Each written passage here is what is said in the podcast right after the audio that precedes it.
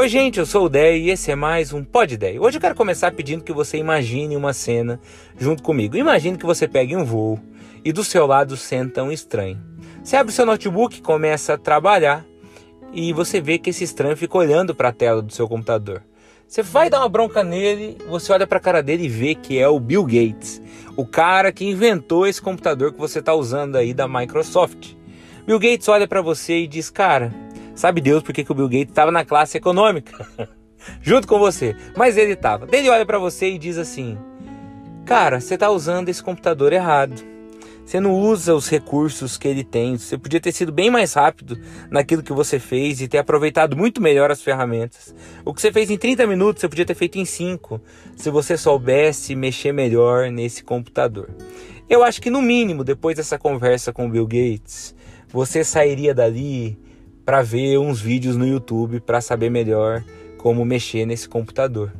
Por que, que eu estou dizendo isso? Porque tem um versículo que você deve conhecer, é bem famoso, Mateus 6,25, onde Jesus diz o seguinte: Não andeis preocupados com a vossa vida, pelo que você vai comer, por aquilo que você vai beber, por aquilo que você vai vestir. A vida é mais do que mantimento e o corpo é mais do que o vestuário. Esse é um texto sobre cuidado de Deus, sobre o quanto ele se importa, contanto que Jesus continua. Ó, oh, olha as aves do céu, elas não semeiam nem armazenam, e mesmo assim o Pai Celestial as alimenta. Vocês valem muito mais do que essas aves.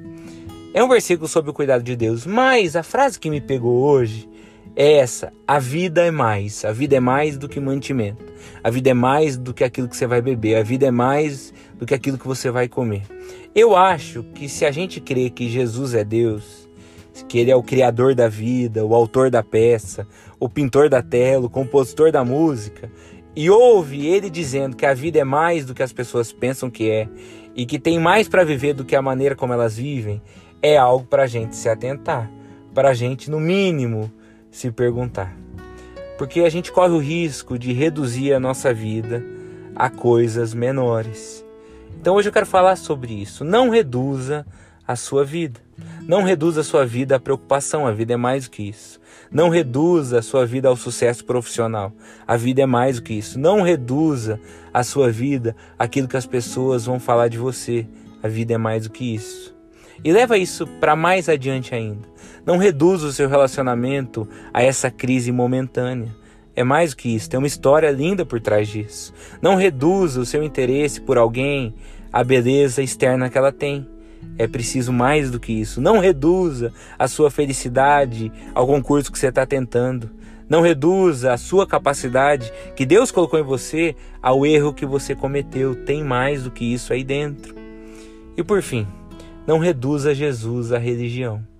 Não reduza ele a bater ponto numa igreja por um sentimento de obrigação. Ele é mais do que isso.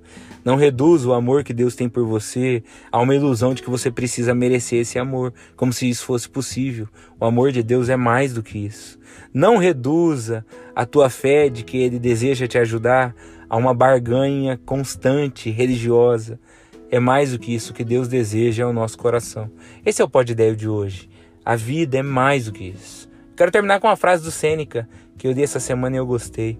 Diz assim: apressa-te a viver bem e pensa que cada dia é, por si só, uma vida. E de fato é verdade. O único dia que você tem é hoje, o único momento que você vive é agora.